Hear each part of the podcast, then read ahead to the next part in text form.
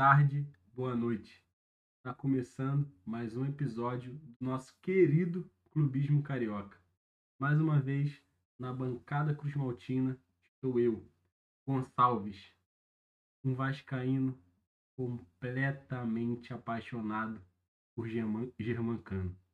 É isso, pessoal. Vamos que vamos. É. Bom dia, boa tarde, boa noite.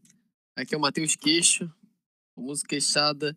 E tal como Pedro, com um pé no Brasileirão e um pé nas Olimpíadas. Afinal, o que rolou nesse domingo foi polo aquático. Enfim, natação. Qualquer outro esporte aquático, se não futebol. É isso, rapaziada. Vamos começar.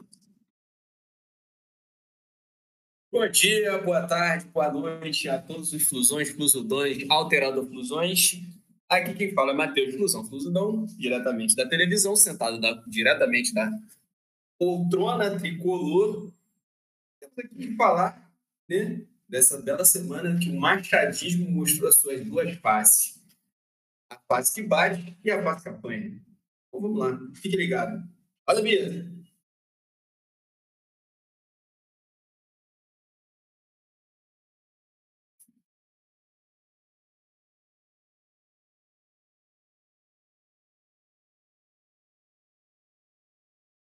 Queixo, fica à vontade aí pra começar, pô. Não! Não. Eu tô achando esperando assim, qual é a queixa? Sa- Sabe o que que eu achei? Agora, agora, agora que o queixo, agora que o queixo não começou, então a gente vai fazer uma homenagem ao queixo. Homenagem Eu tava esperando essa, essa homenagem. Você falou, Não, roda a você- vinheta, você é o cara das músicas. O Você queixo, tá com. o queixo você tá sabe- com pensamento o nas? Olimpíadas, mano. Não é possível. Eu já sei o que aconteceu com o queixo. Eu, eu vou- eu vou explicar aqui pro ouvinte o que, que aconteceu com o queixo nesse momento. Aí agora, agora eu vou ter que soltar a vinheta. Eu tava esperando você conversar pra soltar a vinheta, mas eu vou soltar a vinheta agora então.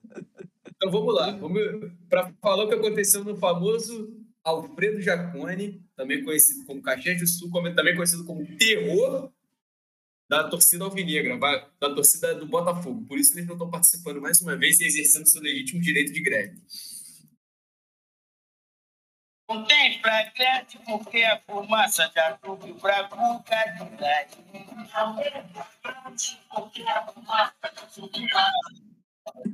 Tira na maior fuga e a malandragem sem nada entender. Os federais queriam o bagulho, espetou a mamona na rapaziada, só porque um safado de antena ligada. É, rapaziada, não tem Flamengo porque a neblina já subiu pra Cuca D2. Explica isso aí, Queixo. Ai, que pelada foi aquela, hein? Puta que pariu. Vamos lá, né? Falar desse. Nem sei se dá pra chamar de jogo. Dá pra chamar? Não sei. Não sei se dá pra chamar de jogo, não. Ah, dá, dá pra chamar de jogo. Dá pra chamar Dá de pra jogo? chamar de jogo. Pô, Só porque tu perdeu do chamar de jogo. né? É óbvio, É óbvio. Tem que, tem que dar carteirada, né? Não tem jeito. Tem que segurar, tem que se apropriar do argumento, enfim, de perdedor. Mas agora, assim, eu comecei a ver o jogo, assim, minimamente atrasado. Isso é um costume que eu tenho, assim, de às vezes me atrasar com o horário do jogo e tal. Eu comecei a ver quando já tá dois minutos de jogo, três. Cara, liguei o jogo, pá. Precisei, assim, de 15 segundos pra saber o que ia acontecer. Eu falei, ah, xinguei, né, quando eu vi o estado do campo, o que que tava rolando. Eu falei, ah, beleza. O Flamengo, no mínimo, não ganha. Na melhor das hipóteses, empata. Enfim, óbvio que isso é uma ótica muito pessimista. Quem Flamengo podia ter ganho, né? Mas é óbvio que o Flamengo, enfim, naturalmente sairia muito prejudicado com a condição de campo. Essa situação é perfeita para o Juventude, até pela forma que o Flamengo joga, né? E, cara, sinceramente, assim, é óbvio que é um jogo que a galera vai criticar, vai descer pau jogador A ou B, no CN, enfim. Mas, cara, convenhamos, pô, dá pra tirar qualquer juízo de valor de um jogo desse, fazer qualquer tipo de crítica? Pô, não dá. Enfim, eu, eu acho completamente impossível, sabe? Eu ficava vendo o jogo e falava, cara, o que, que eu vou falar no programa, cara? Vou ficar enrolando, eu vou ficar, sei lá, enfim. Não tem muito o que falar no final das contas, sabe? Ah, o Flamengo jogou bem, jogou mal. O Flamengo jogou, simplesmente, jogou, sobreviveu.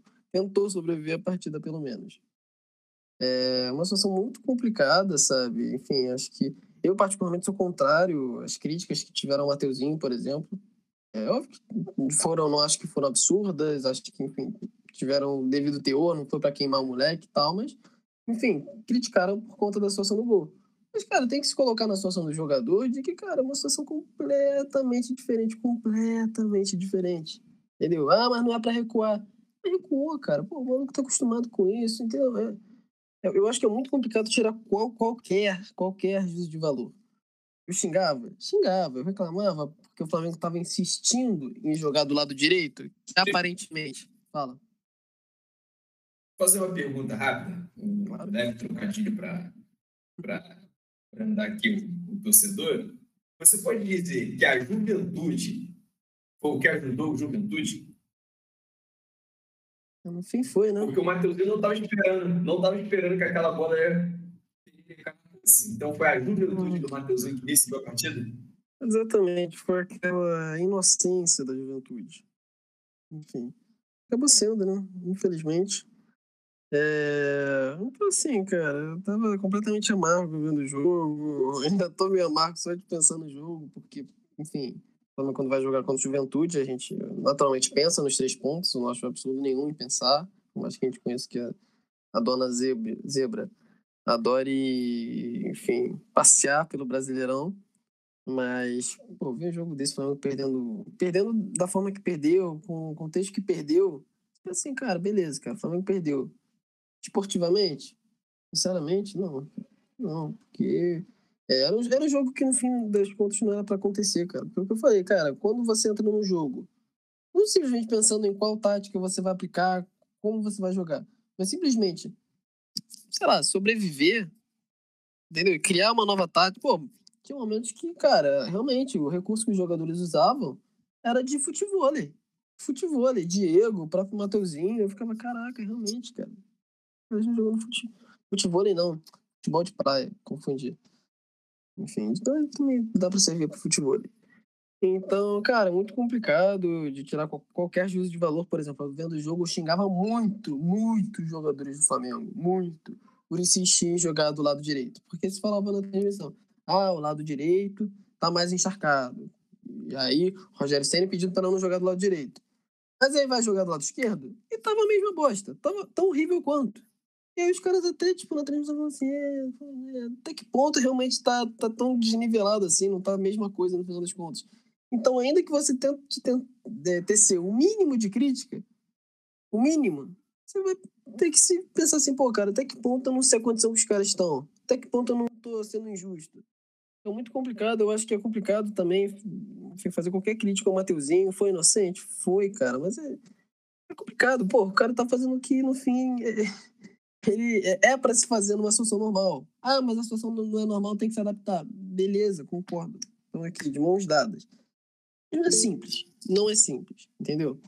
E acho que no final das contas, especialmente no segundo tempo, o Flamengo foi bem, cara. O Flamengo ainda assim conseguiu fazer o suficiente para pelo menos sair com empate.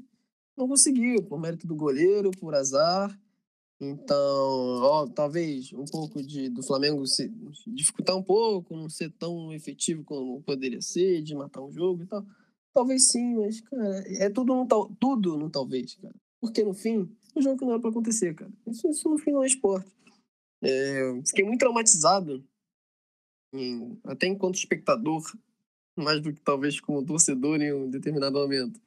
Logo de cara, quando eu vi o estado, o gramado daquele estado, eu pensei assim, pô, cara, me veio à cabeça aquele jogo de 2009, Flamengo Inter.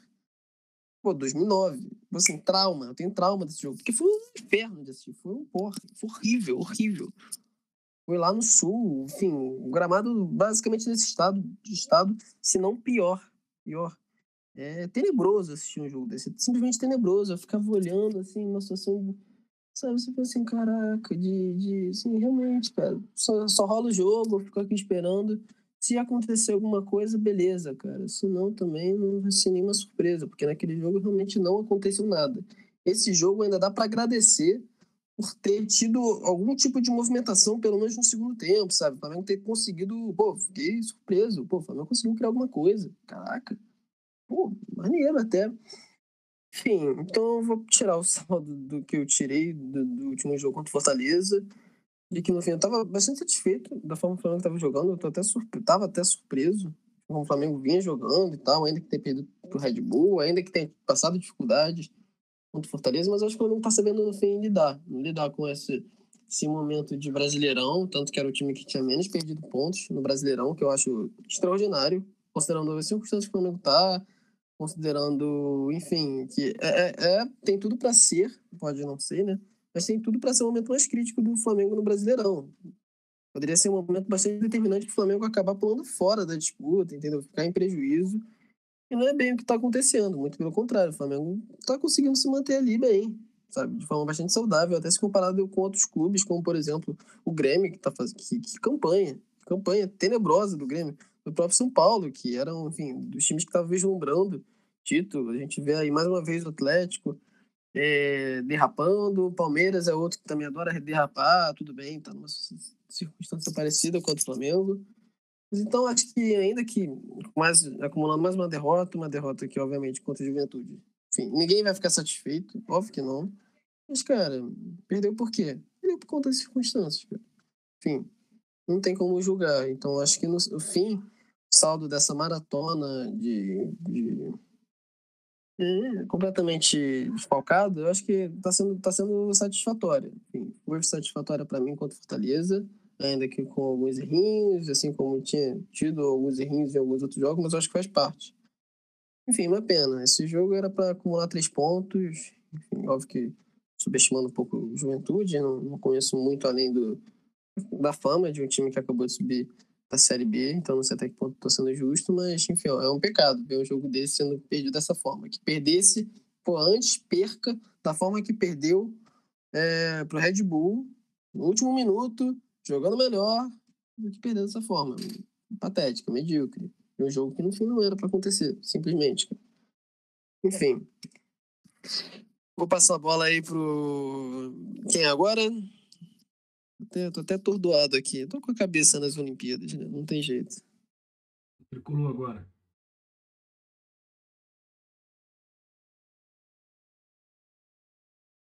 Ih. Olha, ó, eu tô falando. Olha só, rapaziada, já falei aqui. Quando, quando teve o Fla-Flu e o Fluminense ganhou, o programa foi abaixo. A gravação foi perdida. Matheus agora quis ficar de gracinha contra o meu Flamengo. É isso, cara. Derrubei a net dele. Acabou, esquece. Sem papinho contra o meu Mingau. Ah, seu otário, eu voltei, seu otário. Ah, perdeu com a juventude, perdeu a experiência, perdeu com a juventude. Vamos, o que a gente pode começar falando? Vamos começar falando do, do, lado ruim, né? Vamos começar a falar do lado ruim. Eu tava aqui pensando que se o torcedor do Fluminense, ele tem que ter paciência de santo, né? Mas o torcedor do Fluminense, se ele fosse o santo, ele só não podia ser São Jorge. Aí tu fala, como assim, Matheus? Não podia ser São Jorge? Meu irmão, o Fluminense não mata dragão. Caralho, não ganha do Atlético Goianiense, irmão. Vai perder para todo mundo. Vai perder para o Atlético Goianiense de novo. Não adianta. Vai perder para o Atlético Goianiense. No meio dessa quarta-feira, nós tivemos o quê? Dragão. Dragão, o poderoso Dragão. Um gol de Nathan Silva, irmão do zagueiro Werley. Fluminense zero no estádio da eu esqueci, eu esqueci o nome daquele estádio. Eu sempre chamo estádio da cidadania, mas estádio da cidadania é em volta redonda. É o estádio do Dragão. Bonitão aquele estádio. Parece até de Boba Pet. Atlético Goianiense 1, Fluminense. Eu tenho que falar a verdade para vocês. Esse jogo aí, mano, eu nem, vi, nem prestei atenção. Eu nem prestei atenção. Eu vejo no contra Atlético Goianiense e nem presto atenção. Eu já nem presto atenção. Eu já fico, caralho, lá vem os caras. Mas tô vendo aqui as estatísticas, foram nove chutes ao gol dos caras, três do Fluminense. Realmente, foi uma amassada partir do início do segundo tempo foi uma bela amassada que eles deram para o Fluminense. Demorou até sair o gol, mas saiu o gol. Enfim, não tem muito o que falar dessa partida. Foi uma partida muito feia, uma partida desconjuntada do Fluminense, uma das piores partidas que eu vi do Fluminense né, assim, na, na temporada. Uma partida desconjuntada, porque o time do Dragão não é nada demais. Mas é o Dragão, O jogo Fluminense já custou fudeu. Então a gente perdeu, né? Mas a gente perdeu porque o Danilo Barcelos estava em campo, né? Porque das últimas 10 derrotas do Fluminense, o Danilo Barcelos estava em 8 e a gente em 2. Mas vamos para a parte melhor assim. Ontem, o Fluminense, assim como o Matheus João Ferreira, ele jogou na sua casa alugada. Para quem não sabe, o estúdio de gravação aqui do, Bim Carioca está em outro ambiente nesse momento. Estamos gravando diretamente no centro da cidade, downtown, the center of the city of Rio de Janeiro, you know. Fluminense 1, Corinthians 1. Assim como o nosso querido amigo Queixo, eu também só começo a ver jogo data atrasado. Desde que eu, eu vou para estádio, eu entro atrasado. Eu vou para estádio com 8 minutos, 9 minutos. É, para dar tempo. Para dar tempo da galera entrar, fazer o que tem que fazer. Eu não, sou depois. Eu não tenho pressa, não. Eu sou igual a velha de de banco. Eu sou. Eu atraso todo mundo. Todo mundo querendo entrar, eu atraso. Eu não, não, não seguro, tiro dúvida. Assim. quando entra em ônibus. Assim. Só que eu sou aquele cara que quando entra no ônibus, em vez de estar com dinheiro na mão, com cartão na mão, não. Tá mó filão para todo mundo entrar. Aí eu entro no ônibus, entro na roleta, eu puxo a carteira, tiro, papagaio, faço isso com o jogo. Mas o Fluminense, um Corinthians. Meu irmão, até que ontem eu achei interessante o jogo do Fluminense. Começar o primeiro tempo, o Fluminense teve umas, umas boas criações, umas boas tentativas, né? Fluminense ele foi a campo com seu time basicamente titular, tirando algumas peças poupadas. O, o nosso querido Mar Roger Machado promoveu a entrada de Paulo Henrique Campos e de Abel Hernandes, nos lugares de Beni e Fred. Foi, foi legal, foi interessante. O Fluminense teve uma boa, teve boas saídas. É, aconteceu aquele pênalti que a gente viu claramente. O, o, nosso querido Lucas Claro, o nosso querido Lucas Claro, ele foi, pode chamar o Lucas Claro de fumacê, de caminhão fumacê. O quê? É o fumacê, meu irmão. Ele viu o tal do mosquito, ele desceu a lenha, ele não queria nem saber. Ele teve uma madeirada do maluco, mas uma madeirada do maluco, mesmo, no meio das pernas, que ele já levantou apontando que foi, fez o crime mesmo. Falou assim: seu, seu doutor, foi eu mesmo que fiz. Foi eu mesmo que fiz. Mó chapuletadão, mó chapuletadão. E o mosquito ficou ali jogado no chão. O Lucas Clara, com consciência aí, carioca, né, de, de combate ao Aedes aegypti, que a gente também a gente encara o problema da Covid, mas o Aedes aegypti é clássico no Rio de Janeiro. Todo mundo aí deixa água parada, é, porra, garrafa de cerveja, cachaça pra cima, vamos botar areia aí, vamos parar com essa porra. Lucas Claro deu uma porrada no tal do Gustavo Mosquito. Jô Batão conferiu a meta no cantinho, lá no cantinho, lá no cantinho mesmo, encaçapou a pelota 1 a 0 para o Corinthians. Gol de show.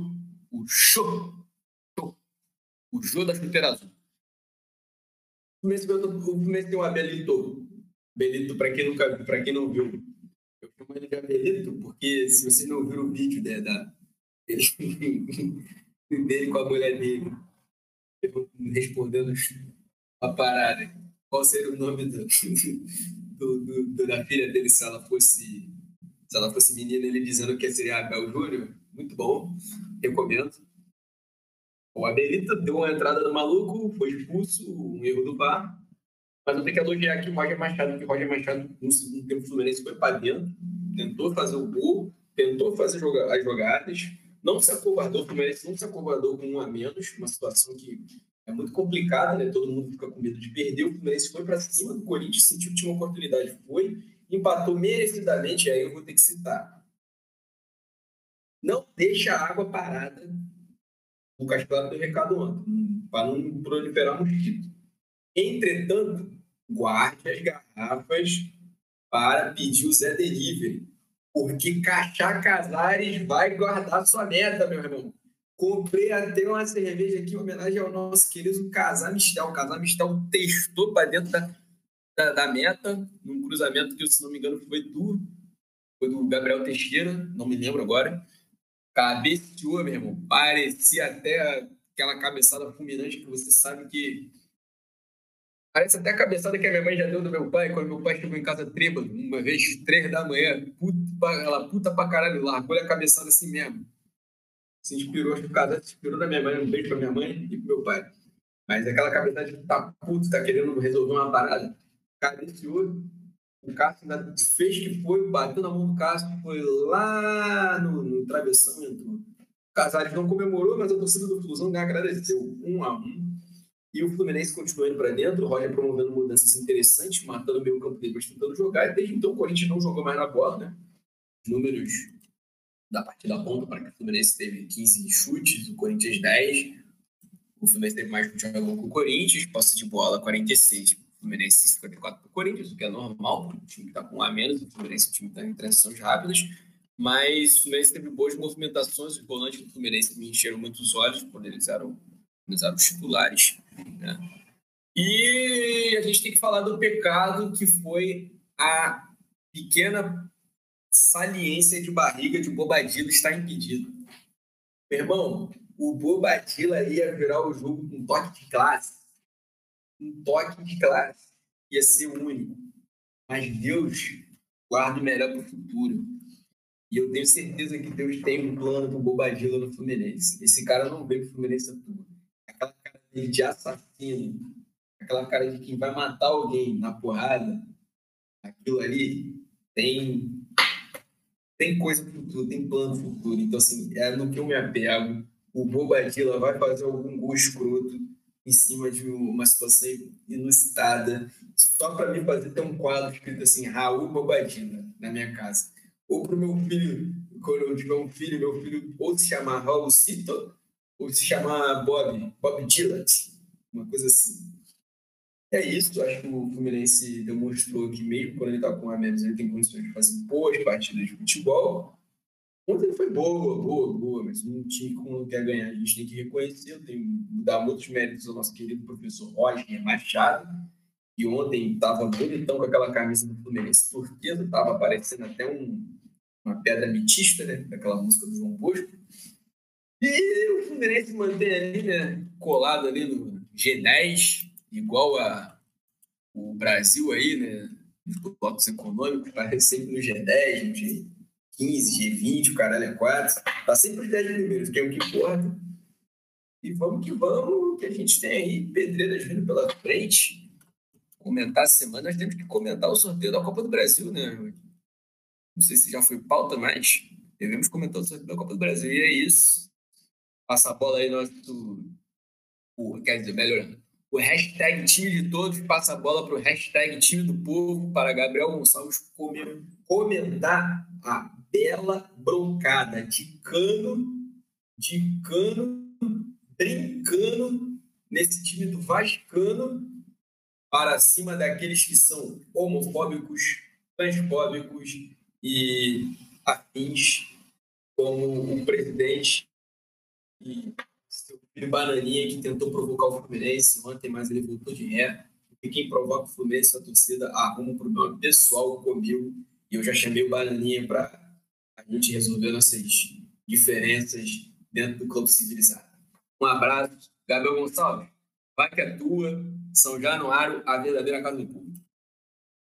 Depois dessas lindas palavras aí de transição, eu fico até, até meio receoso, né? Porque a gente, vocês estão vendo aí o Matheus muito simpático, mas no nosso grupo aqui pessoal, rapaziada, caraca, o Matheus ele tem uma rixa particular comigo que é só falar de Vasco que ele torce contra. Mas é isso, vamos lá. É, começando a falar desse meio de semana, né? É, a gente teve um joguinho quinta-feira, né? Que foi um joguinho da, como disse, né, da Mamãe Globo. Um jogo que, pô, cara, era um jogo muito bom pro Vasco ganhar, sabe? Um jogo muito bom pro Vasco é, mostrar, caramba, estamos vivos, estamos bem, vamos, vamos manter firme na competição. E, cara, assim, um jogo muito estranho. Muito estranho porque, cara, os primeiros 10 minutos de jogo lá contra o Cruzeiro, cara, o Vasco jogou futebol. Eu fiquei impressionado. O Vasco jogando futebol. Falei, caramba, então é esse o esporte que eu vejo à tarde na Eurocopa. Esse, é esse esporte aí que eu, porra, me entusiasmo, fico animado mas só durou 10 minutos. Foi isso. O Vasco meteu um golzinho, depois toma um gol de, de escanteio, toma um gol de escanteio, e cinco minutos depois o cara acerta um petardo de três dedos a gaveta. Segundo tempo o Vasco até joga, mas assim, o Vasco não joga porque ele é superior ao Cruzeiro. o Cruzeiro deixa de jogar, dá a bola pro Vasco e fala, Vasco, se vira aí com a bola. E isso pro Vasco é um pesadelo. O Vasco quando tem que se virar com a bola e propor jogo, é uma tragédia. E foi isso, perdemos lá. Cruzeiro que, caramba, caramba mano, tá muito mal das pernas. Esse jogo desse final de semana do Cruzeiro foi assustador. É, e o Vasco segue sim nessa dificuldade. Mas vamos lá, vamos falar sobre o jogo desse domingo. Um jogo importantíssimo fora e dentro de campo. É, eu primeiro aqui nessa, nessa parte eu vou focar no jogo em si, no, no coisa que, sendo sincero, foi o, o, menos importante do final de semana. Foi o menos importante do, do Vasco. Então, vamos lá direto porque para não me alongar ainda mais. Cara, o Vasco começou o jogo muito, muito modorrento. É isso, é a palavra que define o Vasco atualmente. Um time que é, não consegue jogar, não consegue propor jogo. Tanto que o Brusque chegou a ter 70% de posse de bola, surgiu no área, é, no primeiro tempo, dominou o jogo, mas é aquilo. A bola tro... ficou com a bola entre os zagueiros, tocando de um lado para o outro, lateral tal, não conseguiu assustar o Vasco. O Vasco não conseguiu escapar, porque assim, o Vasco ele monta um time para jogar no contra-ataque. Só que quem puxa o contra-ataque é o Cano. E fica o Cano correndo contra a dupla de zaga, contra o lateral. E assim, olha, eu não sou nenhum especialista tático, mas eu acho que isso é muito difícil acontecer, né? E aí o Cano olha pro lado, tem o Marquinhos de Gabriel, que não é um velocista. Olha pro outro lado, tem o Morato, que não é um velocista, por mais de ponta que ele seja, ele é um cara de cadenciar o jogo, um cara muito técnico, um cara ali de encontrar espaço. E o Vasco ele fica refém do seu próprio esquema. Ele não, não utiliza peças de nenhum, nenhum velocista no, no elenco. E o primeiro tempo foi isso. No segundo tempo, é, o Vasco teve um pouquinho mais de ímpeto, sabe? Um pouquinho mais de vontade, um pouquinho mais de é, movimentação, tentar aparecer. O Marquinhos Gabriel, novamente, é um cara que ele não aparece no jogo, é um cara que, por mais escondido que ele esteja, um cara que, por mais que às vezes a gente ache que ele tá, pô, não tá tão participativo, cara, ele é uma peça muito importante nesse elenco do Vasco, é um cara que é, ele participa de quase todas as jogadas de gol, ele tá sempre ali, ele tá sempre, ele é o cara que dá aquele toque diferente. E assim, a gente contar, a gente ter essa pessoa como o Marquinhos Gabriel diz muito sobre o que é o Vasco, muito é o Vasco. Não, não quero diminuir o jogador, a gente sabe aqui do, do histórico dele, né? Próprio passado de lesões, o próprio Vasco, ele deixou de jogar partidas importantes, então dependendo desse jogador é um pouco preocupante. E aí, é, numa jogada muito bem articulada, o Morato, dessa vez, chega na linha de fundo, cruza. E, cara, o que, que eu vou falar de Germán Cano? O que, que eu vou falar desse homem? O que, que eu posso falar? É um maluco é viciado em fazer gol, não tem jeito. O cara, ele faz gol. É, é, é assim, é incrível o Vasco ter um jogador como ele e, e não ter um esquema em voo focado nele. Eu acho que o esquema do Vasco deveria ser, cara, é cano mais 10. Vamos fazer de tudo que é jeito para dar uma bola pro cano chutar dentro da área, porque é incrível a capacidade desse cara de não chutar para fora, é isso. A capacidade dele de chutar no gol, acertar o gol. E, cara, ele faz o gol e, cara, aquela comemoração que, assim, é, ídolo, idolatria no futebol é uma parada muito, muito discutida, né? Ainda mais do torcedor vascaíno, que é um clube que, graças a Deus, é muito rico de ídolo, muito rico mesmo. Não tem, não tem o que falar, não tem o que discutir sobre isso. E cada um tem seu ídolo, sabe? Cada um tem seu ídolo. Eu acho que é uma questão muito pessoal isso. Porra, quem é meu ídolo e tal. Só que existem certos jogadores que eles eles viram unânime, sabe? Eles, eles não tem que discutir, os caras viram ídolos do clube e ponto. Ponto. Recentemente o Vasco ele passa por uma fase muito, muito, muito aquém do que se esperava, muito, muito para baixo, né? Vamos dizer assim. E um ídolo, um jogador que a gente teve mais carinho, que passou por essa fase toda, foi o Martins Silva, aquele o goleiro do Vasco, que não é uma, não é uma unanimidade na torcida, é um cara que saiu muito criticado do clube, mas é um cara que se mostrou muito íntegro até, até após saída, se recusando a, a receber valores milionários do clube para não prejudicar a instituição. Então é alguém que eu particularmente tenho muito carinho. E o Germancano, ontem, ele deu um passo, mas assim, gigantesco para ser um desses jogadores diferenciados, um desses jogadores que a torcida do Vasco vai se lembrar daqui a um tempo e falar: pô, mano, lembra do Germancano? Eu, eu, eu ouso falar sobre isso, porque é, o Cano ele já fez bastante gols pelo Vasco. A gente sabe a comemoração dele, a gente já tá ligado como é a vibração do cara. E ontem a gente viu que foi diferente. Ontem a gente viu o cara tava ali, que o, o aquele gol foi muito importante pro Cano, sabe? A gente, a gente percebeu isso. Eu não sei se tem questões pessoais, questões familiares do Cano é, em relação ao dia, em relação a, ao que representa tudo que o Vasco fez, mas foi algo muito, muito bonito de se ver, tanto que a imagem rodou o mundo, é, foram muitas coisas, eu vi é, muitas notícias mesmo sobre, e assim, incrível. E, para não deixar isso passar, né, a história cobra, a história quase cobrou o Vasco, né, de certa forma, ontem, é, o nosso querido zagueiro, nosso querido, querido, suposto querido capitão Leandro Castan falha bizonhamente num dos lances e o Brusque empata. E um lance curioso é que o jogador do Brusque que empatou, ele é cria do Vasco. E o pai dele estava em São Januário também. Na hora do gol, focou a família dele. O cara se emocionou, né? Depois vendo o filho. Ele tem fotos recentes, recentes assim. Alguns anos atrás, indo para São Januário com o pai torcer para o time. Um cara que era vascaíno, que é vascaíno, fez gol São Januário e estava é, prejudicando, né, digamos assim, esse dia do Vasco colocando em risco a, a o, o, contrato do Cabo, né? Que eu acho que se o Vasco não ganha esse jogo, o Cabo fatalmente seria demitido.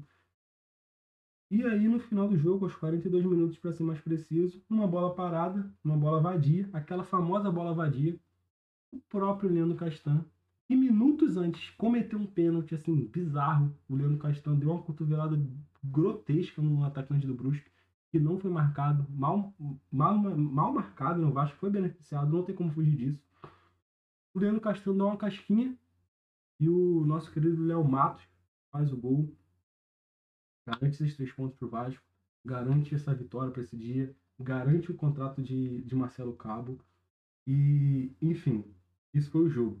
É, vocês tiverem alguma, alguma observação, alguma coisa para falar, é, por favor, fique à vontade, fique à vontade para me interromper. Mas agora eu queria partir também para a segunda etapa do programa, tal, sendo bem direto assim, porque eu acho que esse é o ponto que a gente precisa falar, né? A gente precisa conversar sobre o que o que aconteceu né, no futebol esse final de semana.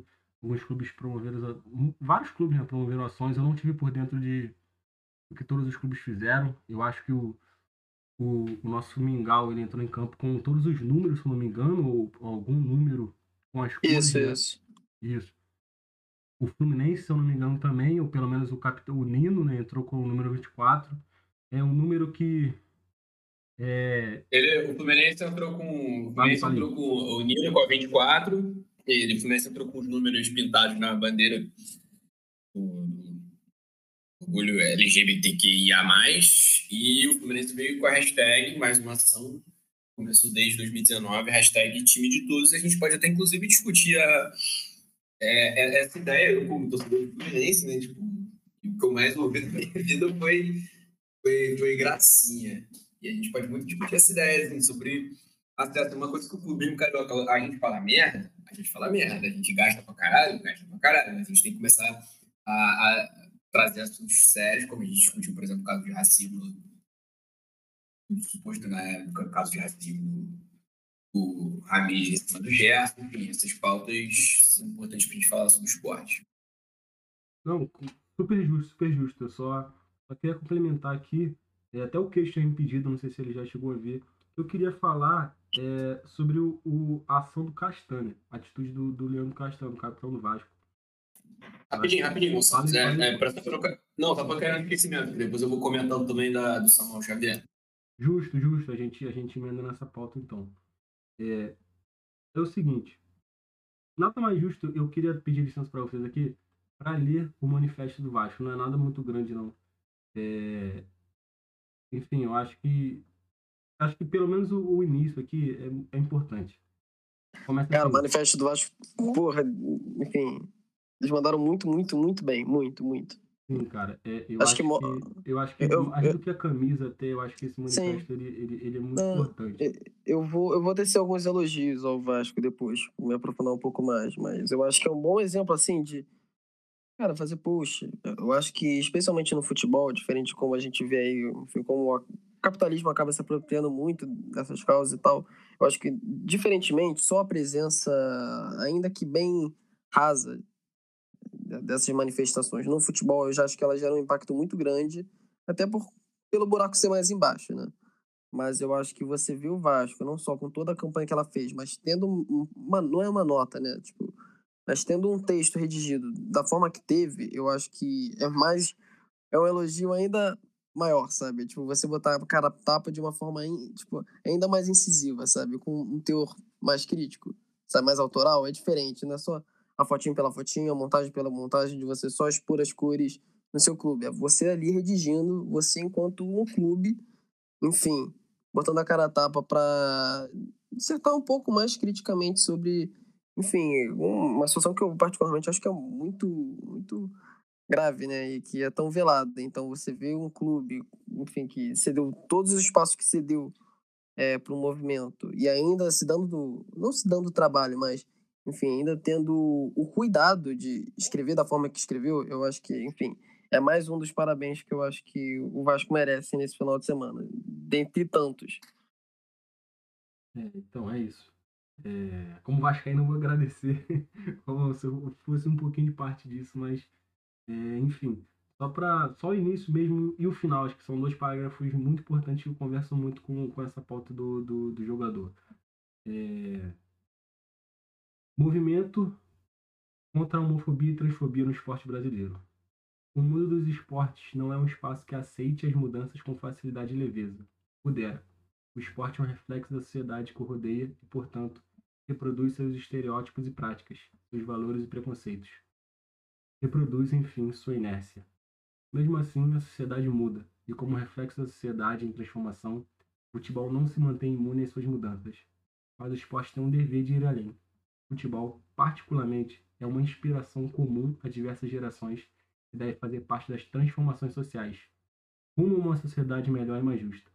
Agora, pulando para o final, só para não ser muito longo, esse manifesto é muito fácil acesso.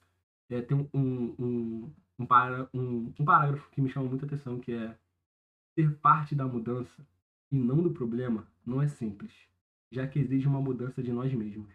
O Vasco convida clubes, atletas, torcedores, dirigentes, federações e sociedade para um compromisso conjunto de debate acerca da homofobia e transfobia.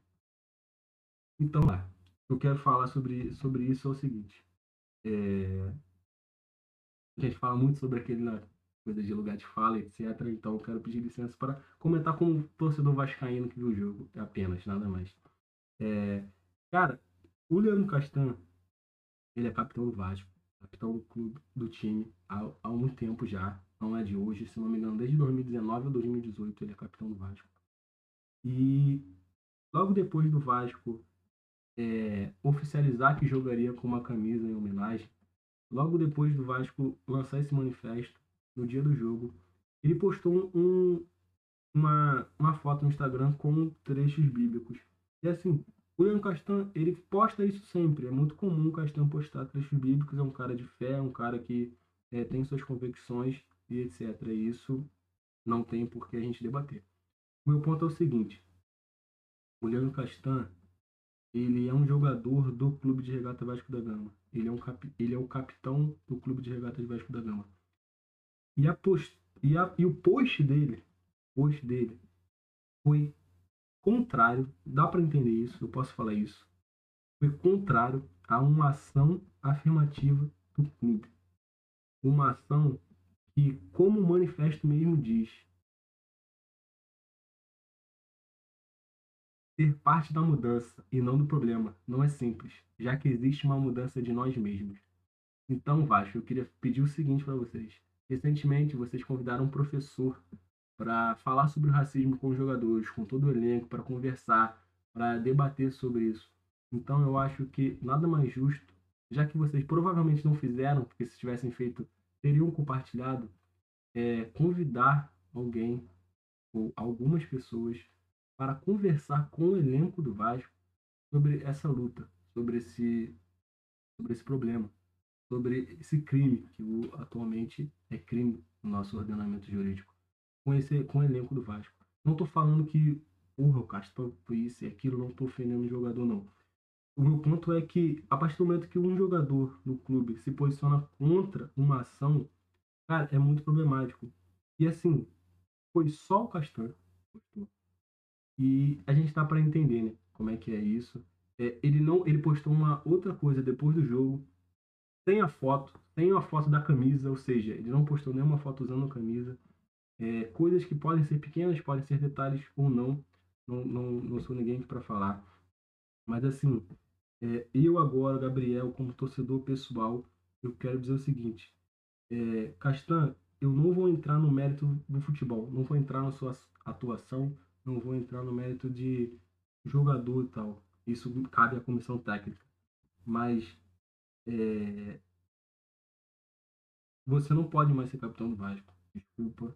É, não tem mais clima. Você não é uma liderança hoje, infelizmente. Pode até ser ali para os jogadores e tal. Mas, cara, não tem mais vínculo, não tem mais liga com a torcida não tem mais aquilo, aquele tato. É... E por fim, só para não me alongar, vou passar a bola que o Matheus quer falar, eu, com certeza o Kish também quer falar.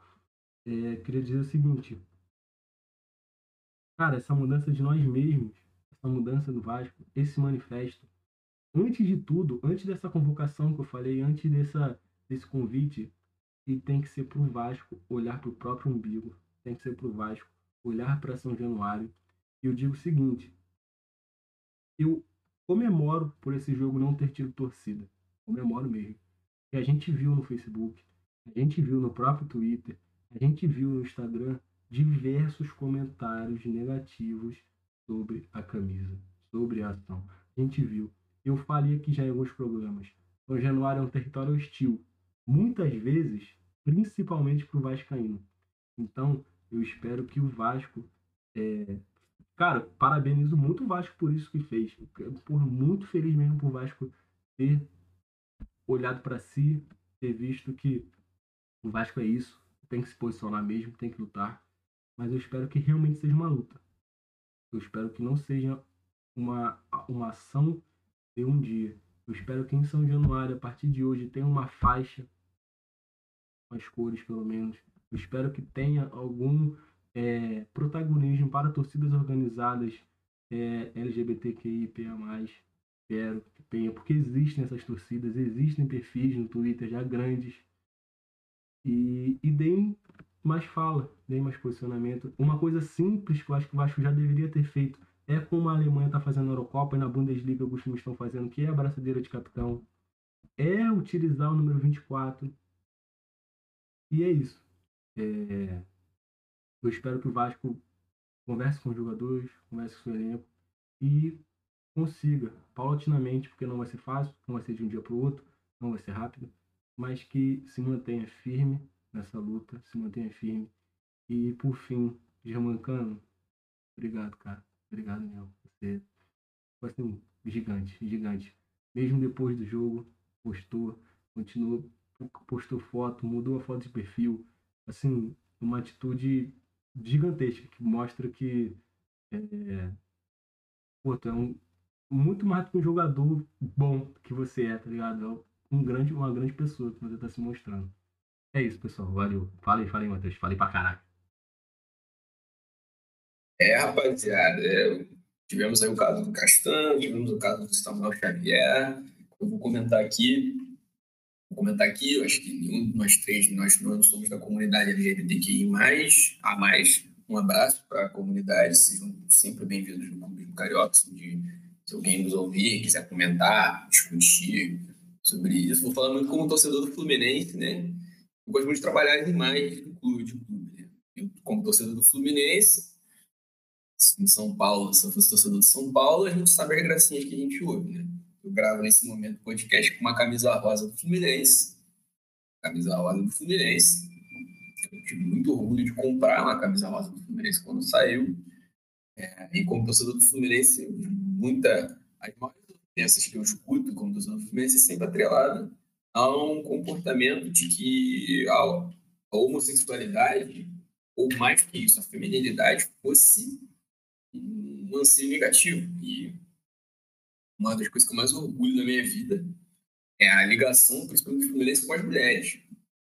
É como termo torcedores na Fluminense, como isso é um tipo de orgulho. É uma coisa que eu, inclusive, luto muito por políticas de inserção de, de mulheres de, da comunidade LGBTQI+, a mais, no geral, e de pessoas pretas no Fluminense. Isso já está acontecendo um movimento popular maior e é uma coisa que está acontecendo e que vai acontecer. Eu não vou falar sobre Samuel Xavier, cara. O que eu vou falar sobre o Castanho. Eu espero alguma coisa diferente de jogador de futebol. No Brasil, no Brasil que a gente vive. Assim, uma coisa que a gente também. Uma coisa que é controversa, a gente tem que sempre, sempre ter em mente, cara. Pô, estrutura de pensamento social. O Brasil tem um pensamento social merda pra caralho. Que é reacionário pra caralho. O problema do Brasil, eu falo de conservadorismo e tudo mais. O problema do Brasil é nem ser conservador. O problema do Brasil é ser muito reaça. O Brasil é reaça. O Brasil é um país reaça. Caras como o Castro fazem aquilo, não é para nem é, uma, um, um, próprio pensamento, uma ética de pensamento, sabe? Porque ele pode ter dele, a ética de pensamento dele, se o maluco é cristão, na, no, na, na, seguindo os preceitos da, da Bíblia, de repente, da, pode estar viver como ele segue, pode ser sim entendido como uma forma de pecado ele pode realmente não. O problema, você vê claramente que ele fez isso, esses caras fazem isso para tipo, dar uma resposta é, tipo assim, ah, eu não sou assim, tudo mais. É um comportamento reacionário, e é isso que mata pessoas. Esse tipo de comportamento de você ver o outro como, como diferente, não humano, acreditando que só o seu é humano, é o que mata a gente. O Castanho falou sobre fertilidade, né? A função de uma pessoa no final da. É o que? É ser fértil, procriar. Uma vida só é uma vida se ela procria. Isso só existe dentro de uma determinada religião. Existem outras religiões que não pensam dessa maneira. Essas pessoas deixam de ser humanas. A ética, o, o pensamento do Castan, como foi o pensamento do Samuel Xavier na postagem igual, é o que é essa. E eu acho que isso, essa tem que ser a maior abordagem para chegar a gente conversar com jogadores sobre esse ambiente, sobre principalmente a homofobia dos estádios. Mais uma vez, como torcedor do Fluminense, é, a galera gosta muito de criar essas caricaturas de imagens, né? Torcida, cara, era quatro. Eu fiquei muito tempo me perguntando como é que criaram essa coisa do Fluminense ser atrelado a, ao não masculino, que é muito interessante. O Fluminense ele é atrelado ao não masculino. O Fluminense é chamado de time de viado, de viado cara, é quatro, porque ele não seria um clube atrelado ao masculino. E você vê isso pelos comportamentos de, algumas imagens de torcida, tipo assim, o discurso do, de um, um clube fidalgo, um clube que cede, um clube que não, sempre, não é sempre que vai para o embate acima de tudo, e de um clube que se intitula como uma torcida mais bonita, mais é, que sabe fazer melhor festa, as pessoas são mais educadas, aquele papo todo aí de dessas perfumarias aí que gostam dessa porra. Eu não sou fluminense assim, eu sou fluminense. Flusão, flusudão, eu, eu sou da linha do Chico Guanabara. Se falar do meu time, vai entrar uma porrada, e se o Fluminense perde, eu vou chorar. Então, assim, eu não sou, não sou Fluminense porque a torcida do Fluminense é bonita, ela é educada. Eu não sou Fluminense por causa do, da beleza, do charme da, da, da, Zona Sul Carioca, do Passa Nova, porque os mais inteligentes, os melhores são tricolores. Eu não quero andar com os melhores, eu quero andar com os mais tricolores que tiverem. Então, assim, a gente, quando é Fluminense, a gente escuta muita merda. A gente escuta muita merda. Muita, muita merda. Não, não me incomoda particularmente, porque isso pra mim é. É papo sabe? Desde que eu sou menorzão, porra, são aí 21 anos já de estrada, né? De acompanhar o Fluminense. Porra, antes da gente começar a discutir, a gente tentar discutir essas coisas isso já era um papo muito batido pra mim, né? Eu falei, ah, caralho, tricolor, time viado. Né? Ah. Bom, tá bom, legal. Porque eu via que era uma imagem de uma pessoa, de pessoas muito inseguras. E eu, os clubes eles têm que começar a tratar a questão da, da diversidade. A gente tem que trabalhar isso com, com seus jogadores, com, com seus funcionários no geral, uma questão educacional, entendendo que existem outras pessoas dentro do mundo que merecem respeito, pessoas que estão morrendo, que são vítimas de violência. Teve um, vocês viram um ataque a uma moça trans Recife, que teve 40% do corpo queimado. Né? As pessoas que estão morrendo pela diferença, porque existe um grupo que entende, que se intitula auto, é, dono do, da única razão de como ser, que não reconhece é, os direitos sociais, não reconhece aquelas pessoas com, com, a, com a identidade daquelas pessoas. E as pessoas começam a não ver esse grupo como gente igual, ou melhor, gente que tem que ser corrigida. E aí, quando o Castanho faz uma postagem que, ele fez, é como se ele estivesse querendo dar uma, uma ideia de rumo certo.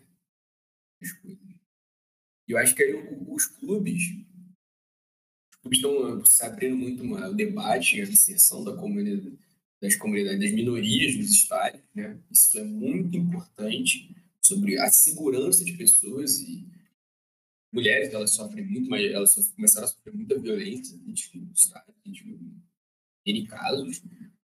Assim, o, o trabalho ele é muito complicado é um trabalho muito complicado que os clubes têm que assumir essa responsabilidade, realmente, uma responsabilidade social, de, de trabalhar a educação de pessoas. Acima de tudo. Fala assim, cara, as pessoas, você, você tem suas perspectivas, principalmente religiosas, que são um valor, isso é um valor, falar, isso é um valor cristão, permeia a sociedade brasileira, que é uma sociedade cristã, e, na maioria das vezes, reacionária mas você tem que falar, cara, o clube de futebol é um espaço plural. O retardado do Bananinha, deputado filho do presidente, foi dar uma provocada no Fluminense, né, ontem. Foi dar uma provocada no Fluminense ontem, né? Dizendo que todo mundo sabia que o Fluminense era time, já era time de. Hashtag time de Todex, um X. Aí não precisava disso tudo.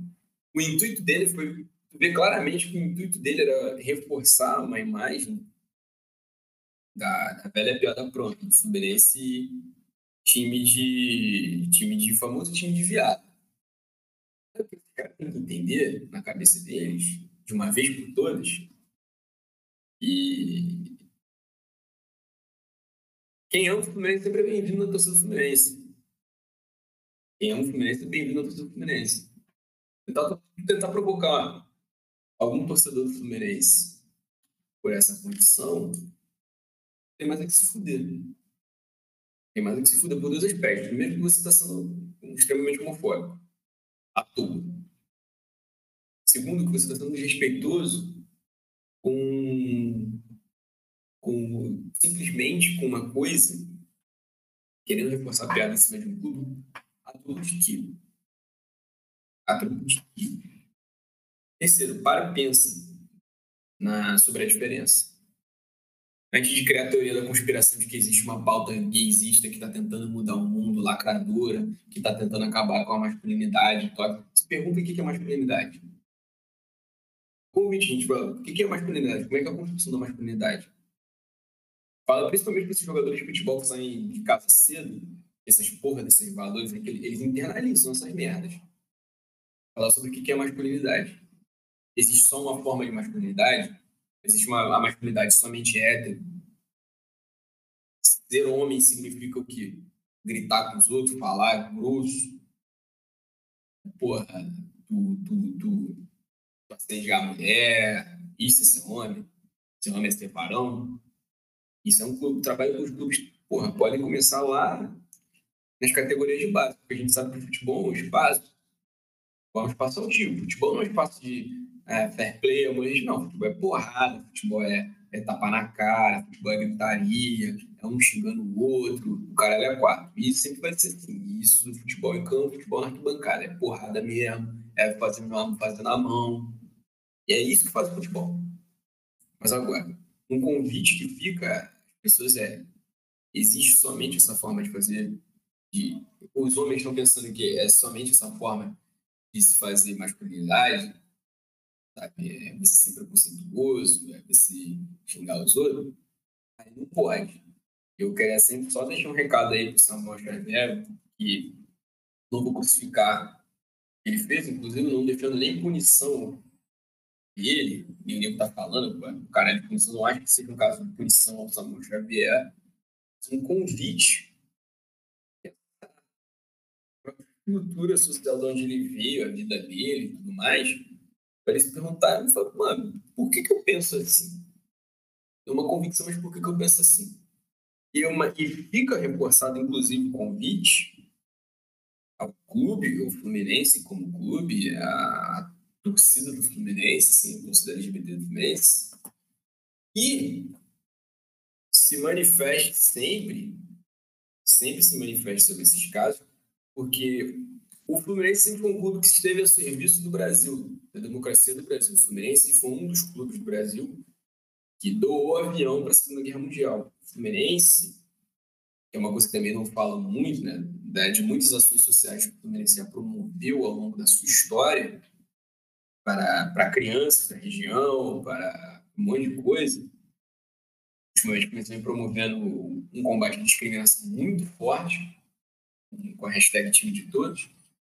E o Fluminense é um clube que ele sempre vai ser pautado na pluralidade, na, na democracia, e assim, a gente gosta, é o que a gente gosta. O Fluminense é o clube para, porra, quem quiser amar o Fluminense, é só chegar. Quem quiser amar o Fluminense, só chegar. E o que aquele filho da puta daquele. Do, do, do, do que ele fez, tentou brincar com, com o sentimento de torcida do Fluminense. Bom, mais uma vez, mexeu com um, um tricolor, mexeu com todos. É inadmissível ele querer mexer com o orgulho de uma torcida.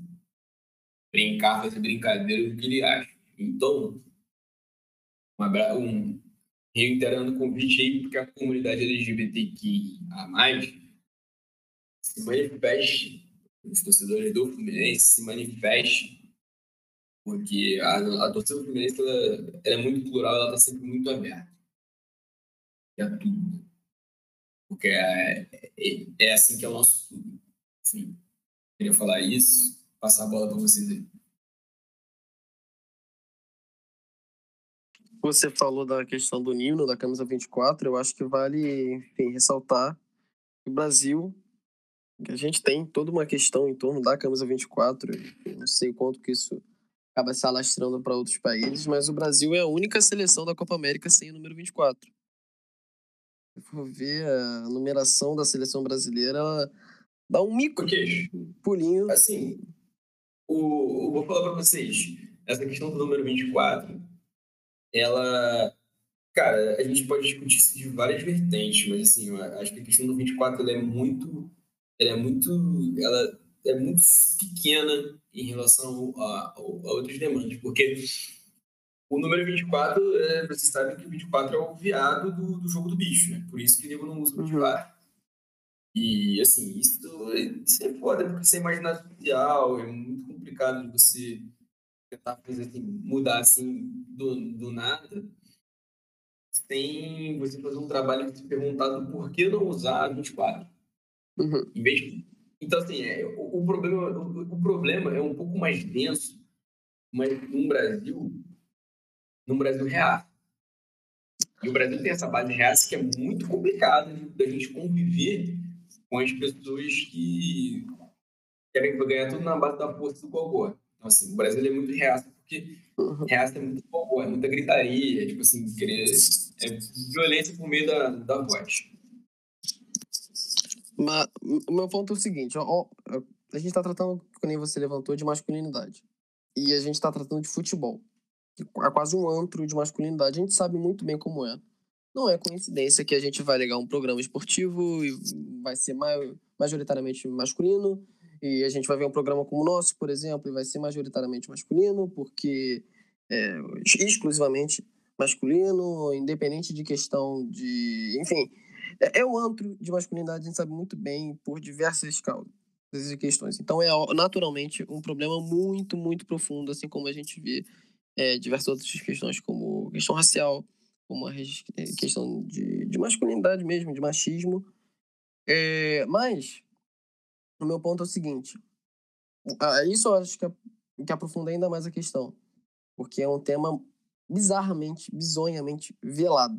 Isso é uma questão velada. A gente não discute, não surpreende ninguém, a gente sequer para para refletir o seguinte. Cara, a gente não conhece um jogador gay, seja assumidamente gay. A gente simplesmente não conhece. Não se revela. Essa pauta não é levantada. A gente não tem jogadores que, não coincidentemente, não vestem a camisa 24 por algum motivo. Então, trazer esse motivo à tona, pelo menos na minha opinião, é bastante relevante. Porque você mostra o seguinte: olha só, cara. Olha como questões, às vezes, muito óbvias, todo mundo sabe o significado do 24. Todo mundo sabe. O futebol é um esporte que naturalmente com, é, colidiria com esse número. A gente ainda vê, a gente vê o esforço que existe para você ultrapassar, para você driblar esse número. Então, eu acho que, óbvio que é completamente importante, é muito importante. É, é que nem questão de representatividade. Vão ter problemas mais densos? Bom. Mas a representatividade muitas vezes não deixa de ser importante. Essa postura do, dos clubes, ainda que mais rasa que seja, ainda é uma postura que, se a gente for comparar com grande parte do Brasil, é muito avançada. Então, é, é realmente uma questão de equilíbrio. E eu acho que, não à toa, o Fluminense partiu para esse princípio, fez essa escolha, que, mais uma vez, é uma escolha corajosa, especialmente por parte do Nino, assim como foi, uma, enfim, uma decisão corajosa por parte do Cano. Não é simples, não é fácil um jogador colocar a cara dessa forma, é, por mais moral que tenha.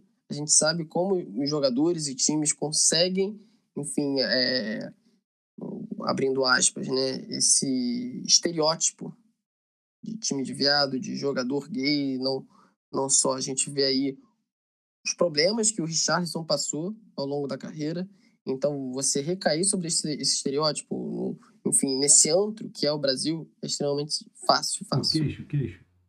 Diga. Só pra comentar, é, a gente sabe muito bem que o Richarlison não deslanchou ainda mais na carreira dele por conta disso. Uhum. O Richarlison era um jogador do caramba. O Richarlison jogava muita bola.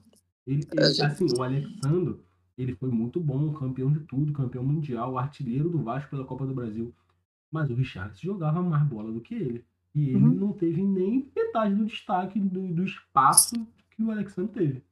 É só você ver, o São Paulo, eu não sei muito a fundo essa questão, mas basicamente o São Paulo começou a reconhecer, assim, dar o devido reconhecimento a ele, e mais uma vez, não é coincidência. E é, esse é o meu ponto. Tem questões são muito nítidas, que, enfim, gritam aos nossos olhos, mas ainda assim tem diversas questões veladas que atuam na surdina. Não é coincidência. Para você reconhecer enfim, a indireta, a fisgada que o Castan dá, ela, ela é muito sutil. Ela é sutil, no fim das contas. É como você falou, ah, ele já tem esse costume e tal. Então, é, eu acho que é muito importante a gente reconhecer essas sutilezas, porque dentro da masculin- masculinidade a gente carrega muitas sutilezas, e aí entra aquela questão estrutural e tal. Então, eu acho que é bastante importante, especialmente no futebol, a gente também dar uma olhada para essas sutilezas. Cara, ninguém. Isso é uma. Coisas que muitas vezes parecem. pa- deveriam parecer tão óbvias, mas ainda assim que passam tão batido. Gente, é, de convenções sociais que existem, acordos sociais velados de que, cara, não vamos nos assumir. Não vamos usar o número 24. Pega mal. Não vamos tratar sobre homofobia, sobre homossexualidade, sobre o movimento LGBTQI+, e a mais. Por quê? Porque pega mal. Vamos ficar quieto. Vamos, vamos, vamos fazer um acordo assim? Vamos ficar todo mundo quietinho. Ninguém toca nesse assunto que todo mundo sai bem.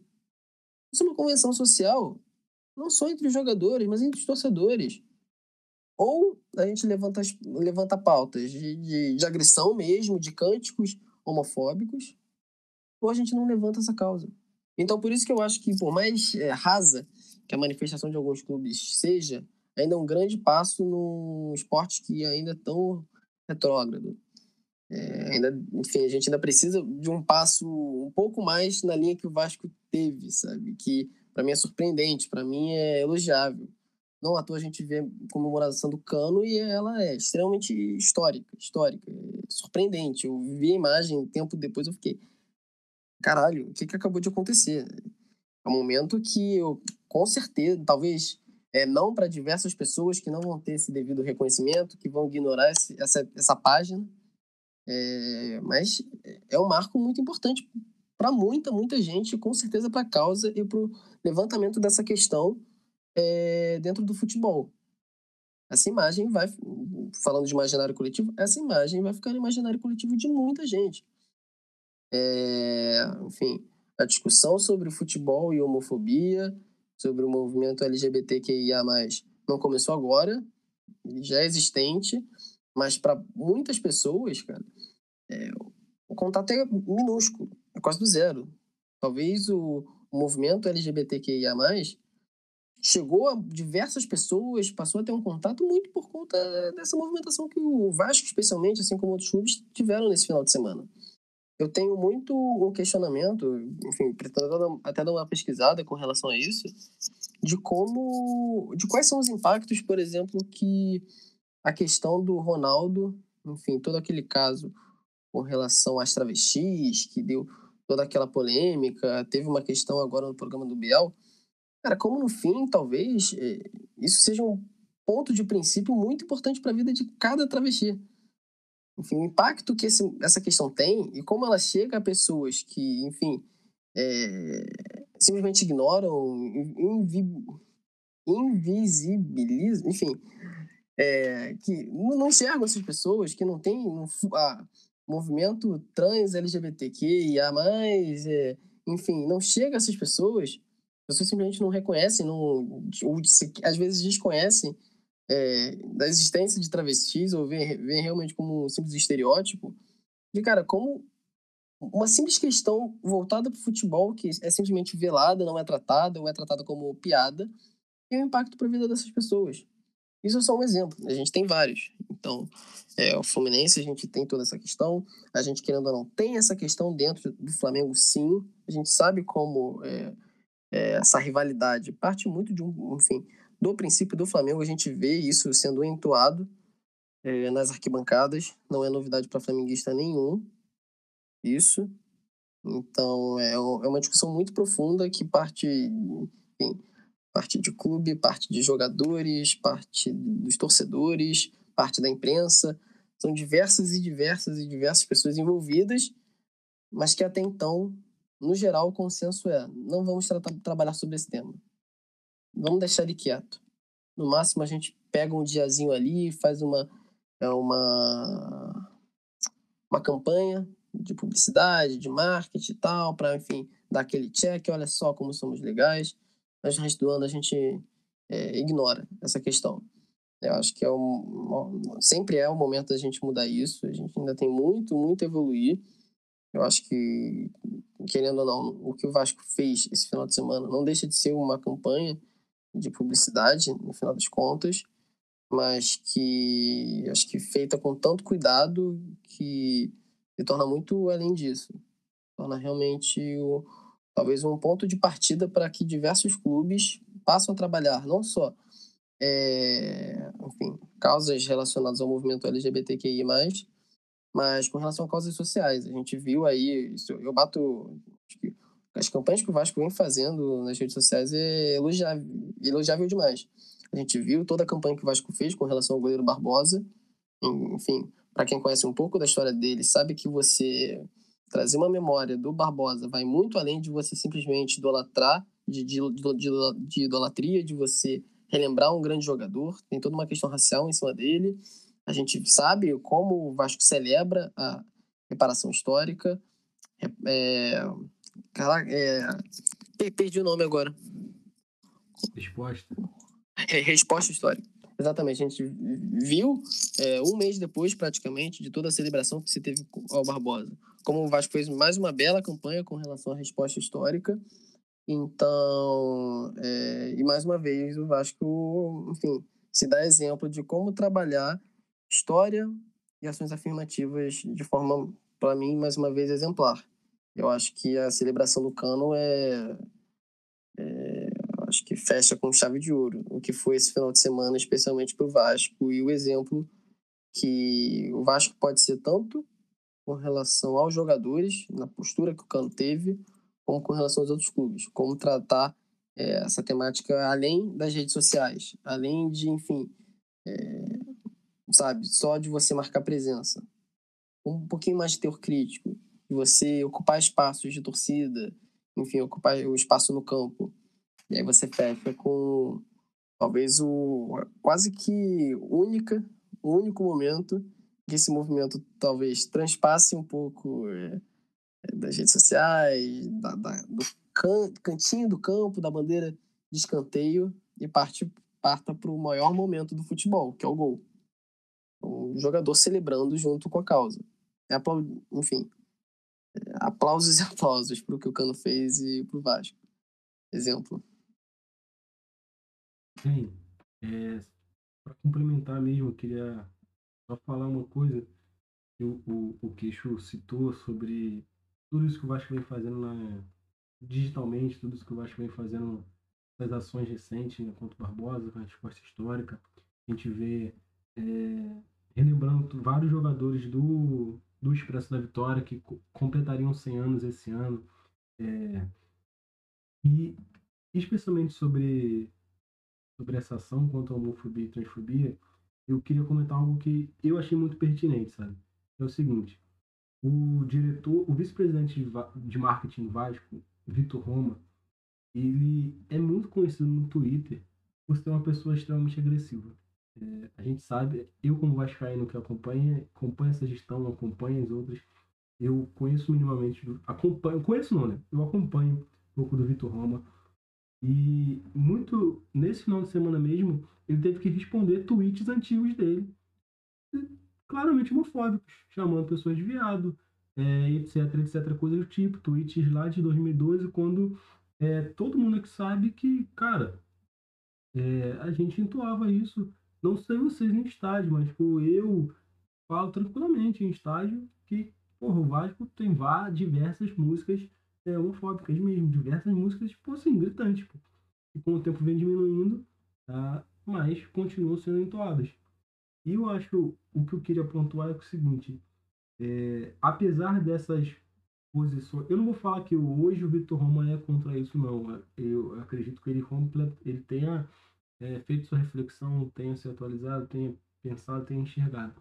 Mas o meu ponto é: são pessoas que a diretoria do Vasco hoje, a gente não pode falar que são pessoas, as pessoas agora, são pessoas é, ligadas a questões sociais, pessoas é, que a gente, a gente costuma atrelar muitas das pautas sociais mais da esquerda, né? Não são pessoas da esquerda, não. É, pelo que a gente conhece um pouquinho ali, pelo que a gente acompanha de baixo, acompanha de pessoas próximas, a gente sabe muito bem. E eu gostaria de valorizar que essas pessoas físicas que hoje estão na diretoria do Vasco é, enxergam que elas não são maiores que o Vasco. E as pautas pessoais delas têm que ser abaixo do que é o Vasco. E eu me orgulho muito, eu fiquei muito feliz com essa campanha, né? posso chamar de campanha, que o Vasco fez. Porque é isso. São pessoas que, cara, mesmo que você não. É, não é nem. Mesmo que você não defenda, mesmo que você não seja cara um militante, não é respeitar, respeitar todo mundo tem que respeitar. Mas não é que você, poxa, seja alguém ativo nessa causa, seja alguém, porra, que conheça a fundo, alguém que, porra, busque aprender. Mas, cara, alguém.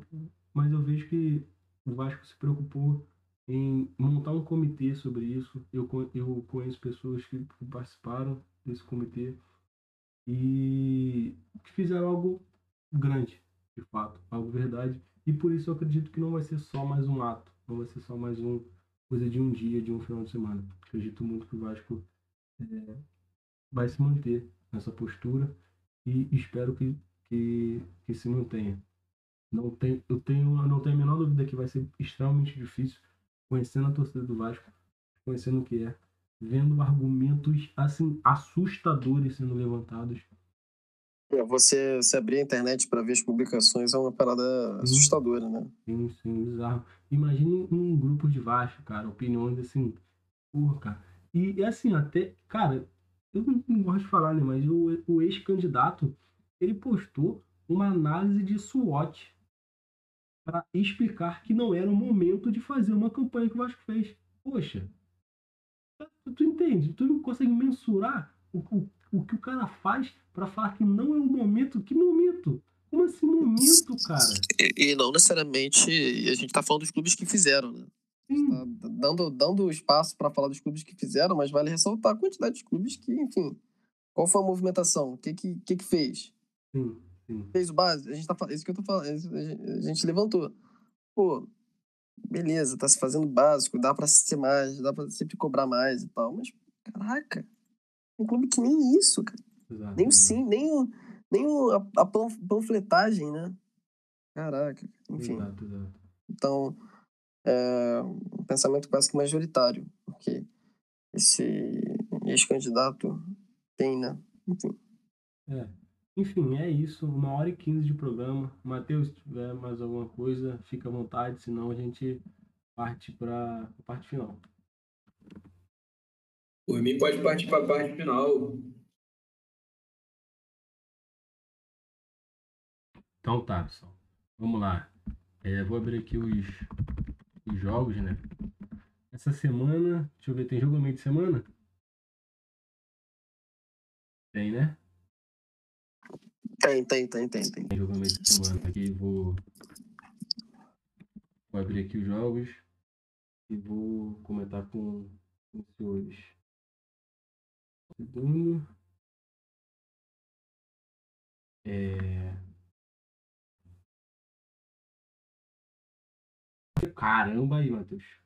Quarta. Ah, mano, eu tô, eu tô felizão, né? Acabei de ver aqui que o Fluminense vai cruzar com dois diabos na mesma semana. Vamos matar os dois. Cara, matar não, os mas dois. tu viu o horário? O Fluminense joga quarta-feira, 4 horas da tarde.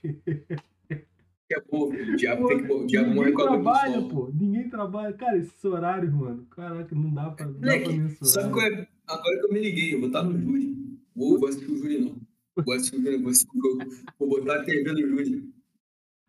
Fica com radinho, fica com radinho, tu vibra na hora. Enfim, vamos lá, vamos lá.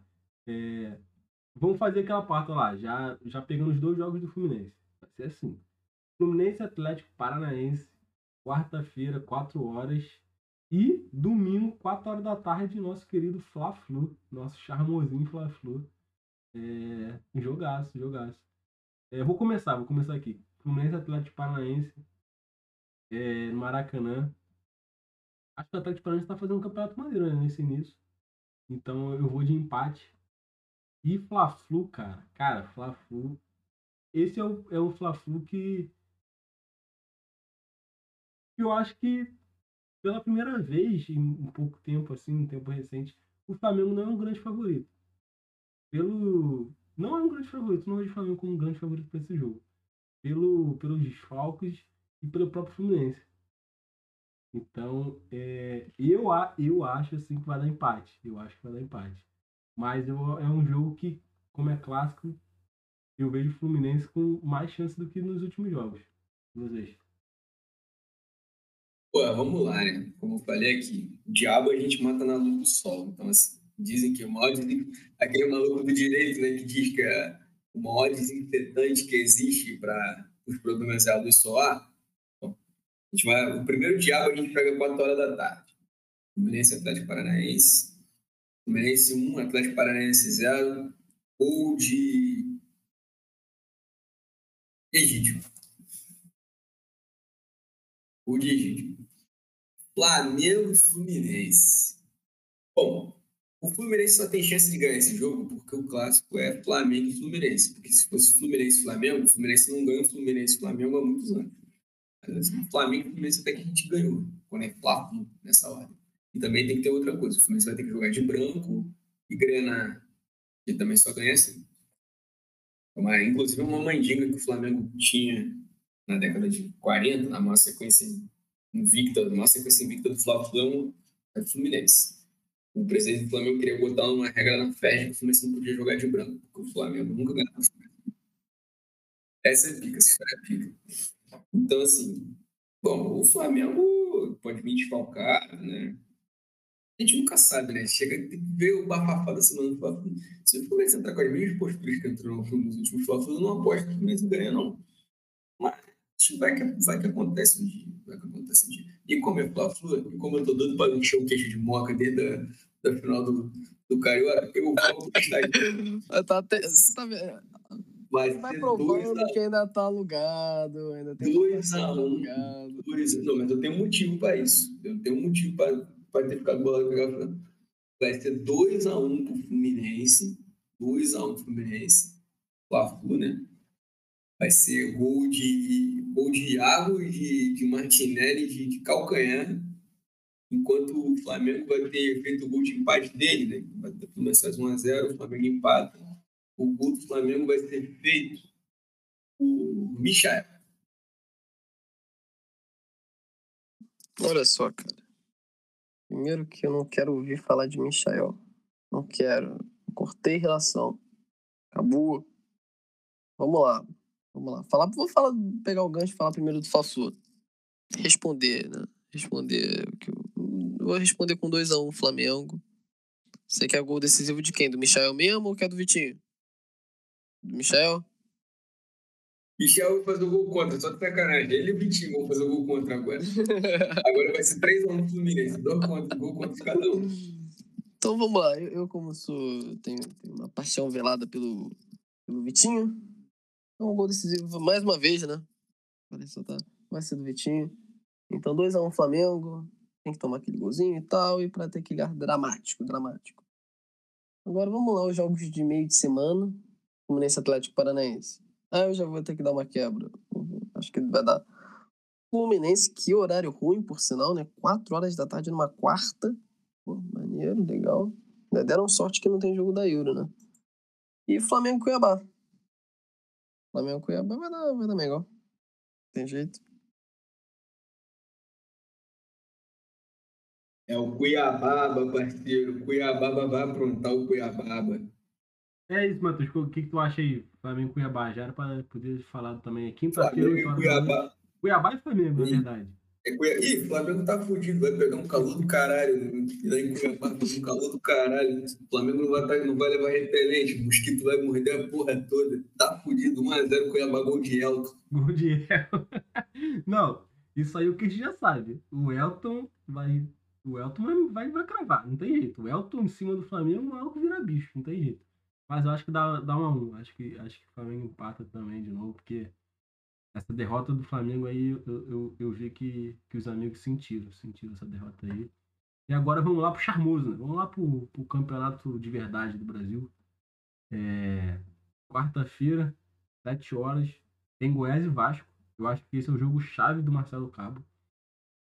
E Sábado, 9 horas, Vasco da Gama e Confiança. Meu Deus do céu, como é caraca, eu achei que o Vasco nunca fosse jogar contra Confiança, confesso. É, cara, Goiás e Vasco. Eu vou ser pé no chão. Vasco voltar do Serra Dourada com um pontinho, tá bom pra caraca. Tá bom pra caraca mesmo. Bom, bom, bom pra caraca. Bagulho de aplaudir, aplaudir. Vasco da Gama e Confiança. Mano. Na moral mesmo, é o jogo da merda. É um jogo que fede a porra, a, a tragédia. Mas vamos botar três pontos na conta do Vasco, né? Eu acho que vai dar Vasco. E aí, vocês querem palpitar? Se vocês não quiserem também, não tem problema não. Pô, vou palpitar, meu, vou palpitar, porra. É, Goiabá, Goiabá me amarra nesse. No jogo quando tem Goiás e Vasco. Goiabá. Ah, me dá um empate. Eu nunca vi o Goiás jogando também. Então, vai, vai empate. Vai com confiança, parceiro. Esse jogo parece até um encontro entre o. Quando o teu time tá na merda, o que, que ele tá precisando, tá ligado? Tipo assim, vai pegar, sei lá. Nego falando assim pra ele, tem que botar um elenco jovem. Eu sempre penso, caralho, tem que jogar com juventude, então. É o Vasco com confiança. O torcedor tá meio trouxa, meio assim, sabe? Pra baixo. Pô, eu tô doido pra pegar um Fluminense Alegria também, mano. Papo reto. Mas Vasco confiança. O jogo foi lá no Sergipe. Né? No Sergipe, na. São Januário. Sergipe, Januário. Januário, mano. O Vasco ganha, mano. Ganha. Ganha. Mas também se for empate, acho que o Vasco ganha. Eu tô torcendo pra ele por, Já falei, reforcei minha torcida aqui, tô torcendo para Cruzeiro, Vasco e Botafogo subirem, porque eu não quero ver o Bragantino campeão brasileiro, não. Os caras já vão ganhar a Fórmula 1 aí. Não dá pra ganhar um brasileirão, não. Não dá pra fazer tempo coroa assim, não. Não gostar, não. Ficar borradão. Marca de energia com o caralho. Tem que ter time. Time. E aí, Kish, vai opinar ou não? Vamos lá, eu não sei se isso vai dar sorte ou azar para o Vasco, mas eu ainda creio muito na União Flasco. Então vamos lá, Goiás e Vasco, joguinho com cara de empate. Joguinho com cara de empate. E aí, pra, enfim, dar o braço torcer, vai dar Vascão contra confiança. Confia, confia. Grande dia, grande dia. Grande dia, sábado às nove da tarde. Nove da tarde, sacanagem, Nove nove da da tarde, noite. mano. Nove da tarde. O cara tá com o pensamento nas Olimpíadas, porque nove Exa- horas, aqui, quando o jogo for nove horas lá, vai ser nove horas da manhã aqui, né, Kish? Eu te entendo, te entendo. Pô, eu, vou, eu vou fazer uma parada aqui, porra. Botafogo e Vitória. Botafogo. Eu vou fazer Botafogo. greve. Eu tô Não, bolado no com o final fala do- Botafogo, vou ser sincero. Não, eu tô bolado com o greve. Botafogo. Eu tô cansado de falar do Botafogo porque, porra, eu, Eu tô Vitória, irmão. Eu sou Leão. eu não sei nada, tá reto. ligado? Eu não tô vendo o jogo do Botafogo. Eu tô, tipo assim, chutando. Botafogo, chutando. Mas eu acertei que o Botafogo Botafogo com perderia música, pro Sampaio correr. Eu acertei. Falei que ia perder e perdeu. Mas assim, eu vou só, Botafogo eu não tá vou com marcar o não. música. Eu vou só informar para os nossos ouvintes. Botafogo e Vitória, quarta-feira, 9h30. E sábado, 4h30 da tarde, Havaí e Botafogo. Se vocês quiserem palpitar, fiquem à vontade. Eu não vou palpitar mais não, tô bolado. É o Botafogo, mano, tá igual aquela música minha que a gente cantava quando era criança, do teu time. Aí, tipo assim, fala o nome do rival. Fulano morreu, precisa de caixão. O Botafogo pegou fogo. E teu time é campeão. O Botafogo pegou fogo, legal. Mas, mano, Botafogo e Vitória. Pô, eu sou leão mesmo. Sou leão. Guardo Botafogo, guardo Leão, mas vou fechar com o Leão. E Botafogo é Havaí, mano. Esse time é desgraçado, o Havaí. Ele só vai, ele entra na tua vida pra desgraçar tua vida, esse time. Eu acho que ele vai desgraçar o Botafogo também. Eu acho que ele vai fazer, vai aprontar.